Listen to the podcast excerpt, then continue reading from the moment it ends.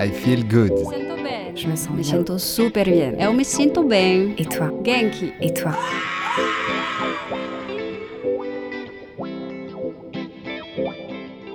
I Feel Good, le podcast qui vous veut du bien, vous donne un éclairage sur le grand éventail des activités de bien-être, développement personnel et spirituel et autres initiatives inspirantes.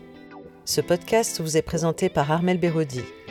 Musique originale, Florence Bonardel. Bonjour à toutes et à tous, je suis en compagnie de Séverine Bourguignon aujourd'hui, qui est gestalt thérapeute et aussi cofondatrice et présidente de l'association des écouteurs de rue. Bonjour Séverine. Bonjour Armel. Alors je suis contente de te retrouver Séverine parce qu'on se connaît quand même depuis assez longtemps. Euh, justement, j'aimerais que tu puisses partager un peu ton parcours, euh, parce que tout le monde ne te connaît pas comme je te connais, et que tu puisses partager un peu ce parcours euh, assez atypique euh, de- d'artiste, euh, de, euh, dans- de productrice en maison de disques, de thérapeute. euh. Oui, c'est vrai que c'est un long parcours. Enfin, on se rend compte avec un peu de bouteille qu'il se passe plein de choses dans une, dans une vie. Euh, ben euh, voilà, nous on se connaît euh, d'une d'une vie d'avant, il y a maintenant, je sais pas, plus, de, plus de 20 ans, hein, 20-25 ans, en, maison de, en maison de disques, où j'étais chargée de production et consultante image pour un, un label de musique urbaine. Et voilà, et c'était déjà un peu une reconversion puisque j'avais plutôt fait des études pour travailler dans l'export et à l'international. Et voilà, et puis au bout de... En, fait, en travaillant avec des, euh, des artistes, j'ai euh, eu à nouveau euh, mon, vieux démon de la création euh, qui, euh, est revenu. C'est-à-dire que là, on remonte encore avant, où euh, plus jeune, euh, je voulais faire euh, des, des études artistiques et plutôt art visuel. Donc en fait, euh, ce qui n'a pas euh, abouti parce que j'ai eu une très très mauvaise note euh, au bac en dessin. Et donc je me suis pas euh, sentie de, de continuer euh, voilà, dans, dans, ces, dans ces études-là. Mais euh, ben, on voit comme, euh, comme c'est tenace. hein. C'est vrai que quand on pense à l'orientation euh, des, des jeunes, moi ce que j'observe, c'est qu'en général, hein, ce qui est là, les envies qui sont là chez les jeunes, ou même là, moi je fais l'expérience et j'en témoigne pour moi-même. hein, j'étais déjà, j'avais déjà ces envies-là de, de- d'activité euh, manuelle, de créativité, de dessin. Et finalement, ça m'a repris un peu plus tard adulte. J'ai essayé une voie un peu plus conventionnelle, euh, une voie qui, était, euh, c'était, super, c'était un super métier. Euh, mais il y avait quand même la dimension artistique qui est revenue, et notamment en travaillant au contact d'artistes, même si c'était plutôt des artistes dans le domaine de la musique, mais il y a autour de, de ces domaines-là quand même gravitent des graphistes, des réalisateurs, des compositeurs, enfin des gens, des, journalistes. Donc euh, il y avait, il y a tout un monde de la culture.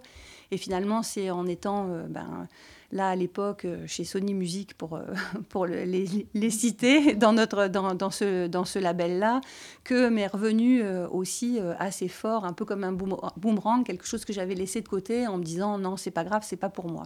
Bah si, c'était pour moi. Et voilà, donc il y a eu toute une, période de reconversion avec un congé individuel de formation. C'est vrai que j'ai envie de le dire parce que euh, ça fait partie du parcours de pas mal de, euh, personnes. Et, euh, voilà, ça n'a pas été simple pour, euh, pour moi. J'ai mis trois ans à obtenir le financement de ce congé individuel de formation. Il a fallu que je passe par un bilan de compétences euh, qui m'a aidé parce que il venait confirmer en fait euh, ce bilan de compétences que en effet euh, le changement que je voulais faire il était comment avéré en tout cas qu'il pouvait devenir un vrai projet professionnel. Puis ensuite il y a eu une année de formation où là ça a été génial de retrouver toute la créativité et en même temps très particulier de me retrouver à l'époque j'avais une trentaine d'années avec des jeunes qui eux en avaient plutôt 18-20 donc il y avait un décalage aussi dans la, dans la maturité que je pouvais sentir. Mais voilà, à partir de là, moi, je me suis dit, je me lance et euh, je deviens euh, artiste. Ce qui était un petit peu euh, audacieux parce que ben, là, c'est pareil. je suis partie, je me rends bien compte, enfin, il y a peu de personnes qui croyaient à ce, dans mon entourage qui croyaient à ce projet-là. Et je me rends compte maintenant pourquoi. Hein, j'avais pas de book, j'avais. Euh, voilà, rien fait, mais c'est en me retrouvant disponible pour créer que ben, j'ai commencé à faire, à avoir des projets. Et donc j'ai exercé ce métier pendant euh, 15 ans. Est-ce que tu crois vraiment qu'on devient artiste? Est-ce que c'est pas quelque chose qui était en toi dès l'enfance et, mm. que finalement, oui, tu as laissé de côté, mais est-ce qu'on devient artiste? C'est pas c'est pas tant un statut finalement, mm. c'est plus un, talent ou un don ou une, sensibilité. Oui, c'est ça, c'est une, une, sensibilité. Après, ben, on, on, doit le devenir si on en fait son, euh, son métier. Hein. là, c'est aussi après les contraintes et c'est vrai qu'il faut être assez discipliné et pouvoir accepter les contraintes en tant qu'artiste parce que ben, moi, j'ai dû en voilà, j'ai dû en accepter et en même temps, ça me rendait aussi très créative. Donc, euh, je suis d'accord sur le fait que, euh, en tout cas, c'est un, vrai sujet de, débat, de savoir si. Euh, moi, je me pose même la question de savoir si c'est un métier. Hmm. En effet, c'est plus un, un, être au monde, hein, une façon d'avoir des choses à dire, un, certain regard qu'on offre aussi aux personnes. Et c'est peut-être pour ça qu'il y a tant de mal à ce que ce soit un métier reconnu, en tout cas rémunéré. Hein, hmm. Parce que les artistes, aujourd'hui encore, là, se plaignent beaucoup du fait que, ben voilà, il y a beaucoup de choses. Alors, on arrivé à obtenir que les signatures de livres soient rémunérées, mais bon, oui, ça reste encore un grand débat. Et en effet, je pense que cet entre-deux, euh, et voilà, ça crée un certain flou. Euh. Parallèlement euh, à ta pratique artistique, il s'est passé d'autres choses pour toi. Ben oui, parce que c'est vrai que tout ce parcours-là, je le raconte d'un point de vue euh, finalement administratif et changement de, métier. Mais euh, ben, en sous-main, on va dire, il y avait un autre travail qui commençait à se faire, qui était un travail euh, thérapeutique dont j'avais besoin et qui m'aidait de toute façon à faire ces, choix que j'avais besoin de faire. Ça mettait beaucoup de, sens, de compréhension sur ce qui m'arrivait. et voilà, ça m'a aidé aussi à faire des, choix, à prendre des, décisions qui me semblait saine pour, euh, pour moi. Ça m'a permis euh, de me déconditionner, d'évoluer aussi beaucoup. Donc voilà, tout, tout, ce travail s'est fait en parallèle. D'abord un travail personnel, et puis à un moment donné, ayant été artiste quelques, quelques années, ben, c'est vrai que est venue la, la, question de me, de me former, c'est-à-dire d'aller d'aller plus loin. Euh, et, donc, bah, j'ai commencé à faire une, une, formation, donc il y a dix ans hein, maintenant. Euh, et c'est un travail long, c'est-à-dire qu'au départ, en tout cas pour ma formation de gestalt thérapeute, il y a un prérequis qui est d'avoir fait un travail personnel d'au minimum deux ans. Et au minimum, je crois, c'est 200 heures de travail en groupe. Et puis ensuite, il y a euh, sept années de, de formation donc c'est assez euh, long et en même temps, euh, avec le recul, je trouve ça complètement euh, justifié par rapport à la responsabilité que ça peut représenter d'être thérapeute. Mais je crois que je ne pouvais pas imaginer, quand moi-même je faisais ma thérapie, que mon thérapeute était aussi bien formé. Ça me semblait tellement facile ce qu'il faisait, en tout cas avec moi c'était comme fluide, la manière dont il me guidait. J'imaginais pas la connaissance qui, qui, y avait, qui pouvait y avoir, la connaissance, puis aussi le travail un peu de comment de connexion euh, à, soi, de, ressenti, enfin de, connexion émotionnelle aussi, pas que intellectuelle, qui pouvait euh, y avoir tout ce travail qu'il avait fait pour euh, être comme ça, pour m'aider à pouvoir faire le mien. Alors tu es une artiste engagée, mais tu es aussi une thérapeute engagée. Du coup, comment t'es venue cette idée-là de, des écouteurs de rue? Est-ce que tu veux bien nous expliquer un peu le concept euh, de, ces écouteurs de rue et comment, comment ça s'est construit? Alors le, concept, euh, un mot qui me vient, c'est la simplicité. En fait, c'est des, euh, des, chaises qui sont dans la rue. Il y a une chaise pour un écouteur, c'est-à-dire un thérapeute, et une chaise pour un écouté. On est dans la rue, on met les chaises en face à face. Euh, et, là, la rue où en tout cas ça s'est créé, c'est une rue euh, à Paris euh, dans le 18e, dans le quartier de la, de la Goutte d'Or. Donc on est adossé à une friche urbaine sur le trottoir. C'est un endroit où le trottoir est très large et où c'est très passant. C'est-à-dire que c'est la Goutte d'Or, c'est un endroit où il y a beaucoup de commerce. donc on a choisi un endroit qui est très passant et en fait, comme on est complètement hors cadre par rapport euh, au travail euh, de la psychologie et de l'écoute euh, habituelle, la rumeur de la rue finalement nous protège et amène de la confidentialité, là où on en perd du fait de ne plus être en cabinet. Donc voilà pour le, dispositif. Et on est à chaque fois, on essaye d'être au moins cinq thérapeutes dans la rue parce que ça crée une dynamique dans l'espace public. Donc l'idée euh, au départ, elle m'est venue ben, en étant euh, artiste. Donc d'une part en connaissant bien le quartier, c'est vrai que le, quartier de la Goutte d'Or, il a très mauvaise presse, hein, on en a parlé, euh, c'était l'histoire des no-go zones. mais en fait, moi c'est un quartier dans lequel j'habite, que j'aime beaucoup parce qu'il y a une espèce de vie de village et il y a une grande diversité culturelle qui, fait du bien, je, trouve. Alors il y avait quelque chose dans ce quartier qui était difficile à supporter parce que bon, ben, il y a je dirais pas de l'insécurité, mais il y a de la saleté. Euh, voilà, c'est vrai qu'il y a des problèmes de drogue. Il y a eu récemment des arrivées de mineurs euh, qu'on appelait les mineurs non accompagnés. Donc il y a quand même des, problématiques sociales dans, le, quartier, mais aussi quelque chose d'agréable où les gens se parlent et viennent de partout dans, le, dans le monde. Donc l'idée, c'était de le faire à la goutte d'or, ces écouteurs de rue, à la fois parce que c'est des personnes qui ne vont pas vers la santé mentale, en tout cas peu, hein, euh, ne serait-ce que par, par exemple, il y a des cultures où, ben, en tout cas, cette fonction-là n'existe pas. Et, euh, et, pour une question de sous aussi, hein, moi j'ai très vite compris euh, en étant... en faisant ma propre thérapie, que ça coûtait cher et que ben, tout le monde ne pouvait pas se le permettre. Donc il y a les CMP, mais les CMP, ben, je sais pas, c'est entre deux et six mois d'attente. On ne choisit pas non plus son thérapeute, donc ça veut dire que on va peut-être pas forcément s'entendre avec la personne qui nous est euh, proposée. Et on sait que l'alliance thérapeutique, c'est quelque chose de très important euh, dans la thérapie. C'est ça, c'est euh, vraiment fondamental.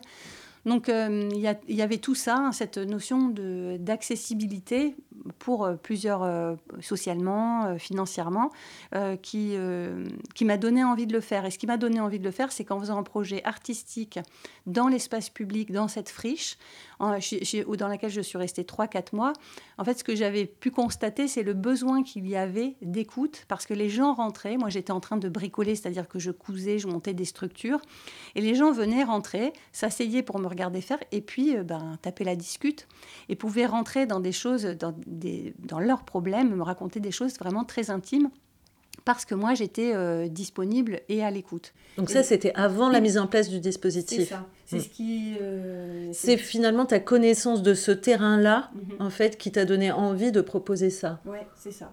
Euh, c'est vraiment l'observation, euh, la connaissance du quartier euh, qui, euh, qui ont fait que tout d'un coup, je me suis dit, mais je devrais faire comme le marabout qui était au coin. Il y avait un magnifique marabout tout vêtu de, de blanc. C'était un monsieur mauritanien qui était un peu âgé, qui est décédé au Mali pendant le, confinement. Et lui, donne, des, on vient lui faire une, une obole, et il donne en échange un conseil. Euh, une prière. Donc je me disais, mais je devrais m'asseoir à côté de lui et finalement euh, ben, euh, faire aussi comme lui. Mais sauf que moi, je l'avais pensé seule. Et il y a une, amie qui sur Facebook a relayé une vidéo des Sidewalk Talks. Et ça, ça se fait plutôt aux États-Unis vers San Francisco. Et en voyant ça, j'ai trouvé ça, je me suis dit, ça ressemble à ce, que, à ce que moi, je voulais faire. Et ça avait l'air simple. Et je me suis dit, ben, en fait, il faudrait essayer. Et je suis sortie de la dimension toute seule à la dimension d'équipe. Je me suis dit, il faut le faire euh, ensemble, à plusieurs. Mais donc, euh, on a essayé, ça a démarré en avril 2019. Euh, on a pu vérifier, parce que ça, c'est un concept très gestaltiste. On, on expérimente, c'est-à-dire qu'avant de dire non, c'est pas possible, on va essayer. Et moi, j'avais vraiment envie d'essayer, de voir si ça fonctionnait. Euh, comme je l'avais vu, euh, comme je, l'avais vu fonctionner quand moi j'étais toute seule dans la friche, je me suis dit ben oui, est-ce que si on est plusieurs, est-ce que si on est des thérapeutes et si on est là dans la rue à dire aux gens on se parle, ça va, ça va marcher. Mais tout de suite en fait ça, a fonctionné. Euh, on a eu des, on a eu des écoutes et puis ben on a renouvelé. l'idée c'est de faire au moins une fois par mois pendant deux heures. donc en général on fait ça le samedi, mais ça, nous est arrivé aussi de le faire en semaine. Et donc pendant deux heures, on est là dans, dans la rue à disposition euh, et euh, ben voilà, on, harangue un peu les gens, mais euh, des fois, il n'est pas la, c'est pas la peine de haranguer, les gens comprennent d'eux-mêmes ce qu'on est en train de, de faire. D'accord, mais vous êtes de toute façon assez visible, vous avez des brassards, il y a des... Enfin, il y a visuellement, visuellement un espace quand même qui est dédié. Et hum, au final, le, le, le but, c'est de, de donner un espace de parole à des gens qui n'en auraient pas idée, mm. ou donner un espace de parole tout court, ou d'inviter des gens à se prendre en charge, à, ou de, leur montrer que ça existe, qu'il y a une tierce personne qui peut les écouter, qui peut les aider. C'est quoi exactement euh, C'est tout à la fois. Ah ben, parce que, évidemment, pour l'instant, il y a très peu de personnes qui reviennent. Quand, une fois qu'on quand on écoute, ben, on essaye de rester vraiment sur l'écoute, c'est-à-dire de donner de, de, son importance à, l'écoute et à la présence, hein, qui est vraiment euh, une des qualités euh, premières euh, d'un thérapeute. Euh, mais en fait, en fonction du public qu'on a, et là on a un public assez social, parfois euh, on a besoin de leur donner des ressources. Donc on a créé un petit livret avec des ressources, souvent des ressources de proximité, c'est-à-dire des adresses pour un accès au droit, un accès au logement, pour euh, aller retrouver du lien social avec une association qui va faire du jardinage par exemple, ou un groupe de parole. Donc, mais les, gens reviennent, peu. Et c'est vrai qu'au moment où, où on, les, on les voit, ils savent pas qu'ils vont nous rencontrer. Donc il y a des chances que euh, quand ça fera, euh, là ça fait déjà pas mal de temps, mais le confinement est passé par là, euh, mais à force d'être là, je pense qu'on va devenir plus connu pour les personnes dans ce, dans ce quartier. Mais pour l'instant, c'est des rencontres qui sont tout à fait fortuites et peu programmées. Les gens ne viennent pas exprès pour se faire écouter, donc c'est des personnes qui passent et avec qui on fait des rencontres. Hmm. Et d'après ce que j'ai compris, il y a donc une antenne là qui s'est développée à Nantes, c'est ça? Et, à Rennes. Et à Rennes, d'accord. Euh, l'antenne Grand Ouest. D'accord, d'accord.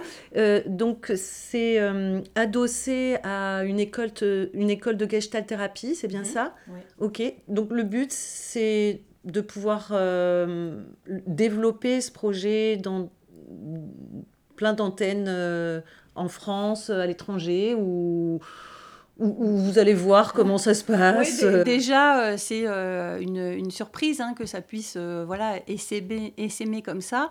alors, on est beaucoup de gestalt thérapeutes, mais c'est vrai que j'ai envie de dire que c'est un peu par, par exemple par mon réseau. Mais l'autre cofondatrice, elle est psychologue clinicienne. C'est une dame qui a été dans les, les townships en Afrique du Sud. Enfin, voilà, et on pas, n'est pas dogmatique. Hein. C'est juste que les gestalt thérapeutes, c'est un réseau que je connais, qui ont un aller-vers qui est assez développé, et puis ce côté, euh, l'humanisme qui est euh, écrit dans l'ADN finalement de la, de la gestalt euh, thérapie. Donc ça fait que ça marche très bien avec les gestalt thérapeutes, mais moi j'adorerais qu'on ait beaucoup plus d'autres postures qui, qui viennent nous, rejoindre, d'autres psychologues, des psychanalystes. Enfin voilà, c'est très ouvert, hein, j'ai envie de le dire. Mais c'est vrai que à, Rennes et, Nantes, en fait, il y a une école de Gestalt qui s'occupe du coup de la coordination hein, de, de, cette antenne. Et c'est vrai que c'est une, facilitation euh, que, que, ça puisse euh, exister. Et du coup, ben, c'est aussi, ils fédèrent, ils ont un réseau de, thérapeutes et c'est plus facile de, fédérer des personnes. Donc euh, ben voilà, c'est la première fois, c'est une première, euh, une première expérience. Et d'ailleurs, les écoutes pour l'instant sont très différentes à, Nantes euh, et, Rennes par rapport à la Goutte d'Or parce que c'est pas le même public. Ah. Et ça aussi, ça va être intéressant euh, parce que moi, je trouve que c'est euh, super de pouvoir garder ce côté euh, de la goutte d'or, justement, très multiculturel, transculturel, interculturel, voire ethno, qui fait travailler un peu sur l'ethnopsychiatrie, hein, une réflexion aussi sur comment on fait de la thérapie avec des personnes qui n'ont pas la même culture que la culture occidentale sur laquelle a été fondée la psychanalyse, par exemple, ou la psychothérapie. Euh, mais euh, bah, voilà, euh, comment eux, ils vont, le, vont le vivre, comment ils vont développer aussi les écouteurs du Grand Ouest, leur façon de, faire. et, justement, ça va enrichir, je pense, cette, cette, voilà, comment, cette expérience des, des, écouteurs. Donc, on est très à l'écoute de ne pas, comment, de pas figer en disant c'est comme ça, c'est pas autrement on a quand même un dispositif qui est le même, mais en même temps, ben là, on voit bien que euh, l'endroit n'est pas le même, euh, les villes sont pas les, euh, les mêmes, donc ils, cherchent leur, leur, espace et on, a hâte de pouvoir faire un bilan, on va dire en fin d'année, pour voir comment ça se passe chez eux, les écoutes. Pendant le confinement, on a été appelé par le pôle santé mentale de la ville de Paris à faire des écoutes aussi auprès d'étudiants pendant les distributions alimentaires. Et ça, c'était super parce que vraiment, on s'est aussi senti très utile. Hein. Euh, cette notion-là que beaucoup de, thérapeutes ont, hein, le, besoin d'être utile. Là, il était vraiment aussi, euh, la fonction était remplie aussi pendant le, confinement. Et les, profils de personnes, c'est plutôt des personnes qui auraient jamais pensé à aller voir euh, un psy, par exemple, ou, c'est leur première expérience de parler de quelque chose de très intime à quelqu'un qu'ils connaissent pas. Euh, peut-être quelque part, ça peut les arranger aussi de se dire, je lui dis ça, euh, j'ai besoin de me, me libérer d'un poids et je la reverrai jamais. C'est plutôt ça comme profil ou ben, euh, alors c'est vrai que le, je pense que le, fait que euh, déjà on essaye d'anonymiser, de, d'anonymiser, c'est-à-dire nous on ne donne pas nos prénoms, pas par manque de politesse, mais pour que euh, ben voilà, la personne n'ait pas à le dire en retour. Après il y a des échanges, c'est-à-dire que ça arrive, les, les, échanges sont souvent intenses, même si on ne parle pas d'une problématique et que c'est simplement une un échange sur quelque chose qui crée du lien euh, mais des fois à travers nos différences. Hein. Euh, il y a un moment où il y a des personnes qui disent on ne s'est même pas dit notre prénom. Euh, donc à ce moment-là, on le dit, mais en général, on, reste, on ne dit pas nos prénoms de façon à ce que justement, il n'y ait pas de, dette qui se, qui se fasse, hein, que la personne justement se sente tranquille et puisse repartir euh, en ayant déposé son, son paquet et euh, voilà, en se, en se libérant de, euh, de, de, quelque chose et en sachant que justement elle peut parce qu'on ne se reverra pas, hein, parce qu'on ne va pas interférer dans sa sphère ben, privée autrement. Donc oui, ça, ça, ça, joue. c'est vrai qu'il y a beaucoup de personnes qui vont pas forcément chez le psy ou qui n'auraient jamais essayé. C'est l'occasion d'essayer aussi, de découvrir. C'est là où moi je trouve que c'est une grande force de montrer, de, se montrer que les thérapeutes s'exposent en dehors du cabinet, euh, c'est vraiment les thérapeutes dans le champ social.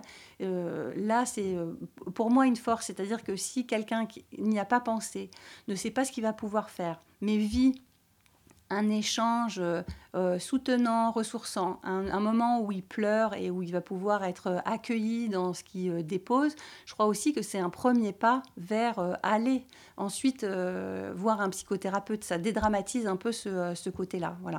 Mmh. Le, fait de nous voir en tant que personne humaine, il y a un côté, pour ceux qui connaissent, très yalomesque. Hein. Irving Yalom, dans, dans, sa manière de faire la psychothérapie, il est comme ça, il est hyper simple, c'est fluide. Il n'y a pas trop de convenance. Il, respecte, il est poli et tout ça, mais il y a quelque chose qui est voilà, simple dans, le, dans les rapports euh, humains. Et je trouve que ce qu'on fait dans la rue, c'est aussi euh, beaucoup euh, de, cet ordre-là. Hein. il y a des barrières qui, qui, qui, sautent, des barrières de convenance sociale, de, de différence de classe, de, voilà, de d'interculturels qui, qui se font avec une grande simplicité. De quoi vous avez besoin là aujourd'hui pour continuer d'exister? Mmh alors euh, bah, concrètement, euh, ce que moi je, remarque, c'est que le, comment, l'expérience, enfin, l'association est, est soutenue, c'est-à-dire que tout le monde trouve que notre initiative, elle est géniale. Mais en fait, on manque de thérapeutes qui, euh, qui ont envie de le faire avec nous dans, dans la rue. Et justement, des gestalt thérapeutes, ben, il y en a. Euh, là, en plus, euh, ben, à Paris, on est aussi en train de voir pour un partenariat, pour qu'il y ait des, étudiants gestalt qui puissent valider des heures de formation pour la reconnaissance d'un certificat européen de psychothérapie, donc qui puissent venir faire du bénévolat. Mais moi, j'aimerais bien qu'il y ait d'autres personnes. Je sais qu'il y a des psychosociologues qui existent, qu'il y a des ethnopsychiatres qui existent, et, ou même des psychanalystes. Et, euh, et pour l'instant, cette diversité, euh, on ne l'a pas. Et finalement, on manque de thérapeutes qui donneraient de leur, de leur temps et qui auraient envie de, euh, ben, de sortir de ce cadre euh, existant, euh, comment réglementaire de, de, la thérapie et venir avec nous. Alors, on ne fait pas de la thérapie, on fait de l'écoute, on va dire de l'écoute thérapeutique, mais on, on, est bien d'accord, mais ça serait super que d'autres compétences voilà, nous viennent rejoindre nos, nos troupes. C'est vraiment, en tout cas, le besoin actuel qu'on a, c'est de, pouvoir étoffer les équipes pour peut-être justement le faire ailleurs qu'à la goutte d'or aussi. On aimerait bien essayer ailleurs, mais pour ça, il faut que notre équipe, elle soit plus importante. Hmm, ok, donc l'appel est lancé. Voilà. Et juste quelques mots pour définir un peu ce que c'est que la gestalt thérapie pour ceux qui connaissent pas. Mhm. Alors, euh, ben, la gestalt thérapie, on l'appelle aussi euh, la thérapie du lien, du contact, de la relation. C'est une, thérapie euh, qui émerge dans les années 50, qui est une thérapie humaniste et relationnelle. beaucoup basée sur l'ici et maintenant, l'expérimentation. la créativité aussi, enfin voilà, il y a, et avec des, des notions, en fait la notion que entre le thérapeute et le, client, ce qu'on va regarder, enfin, parce que nous on dit plutôt client, euh, on va regarder comment la personne entre en contact avec nous. Et s'il y a des endroits où ce contact ne se fait pas, ou en tout cas comment il, ne, se fait pas. Donc c'est aussi une attention particulière qu'on va avoir, parce que la relation, c'est un peu euh, le nerf de la guerre hein, euh, pour, pour nous tous, c'est un énorme enjeu. Donc on va essayer de travailler ça en thérapie. Dans la relation entre le thérapeute et le client, sachant que le passé s'invite souvent dans le présent. Mmh. Mmh. ok. Bien. Euh, merci pour tout ça. Encore merci pour cette superbe initiative. Et puis, euh, bah, bonne, bonne route à l'association et aux écouteurs de rue. Merci beaucoup, Séverine. Merci à toutes et à tous pour votre écoute. À bientôt dans une prochaine émission I Feel Good. Pour aller plus loin, rendez-vous sur la page Facebook de l'émission I Feel Good 888 ou sur mon site internet armelberodi.fr. Ce podcast est disponible sur vos plateformes préférées Apple Podcast, Deezer, Spotify, Google Podcast, YouTube. Ces informations sont données à titre indicatif et ne se substituent à aucun, se substituent à aucun conseil médical. Cal, cal, cal. Avant toute expérimentation, prenez l'avis de votre médecin.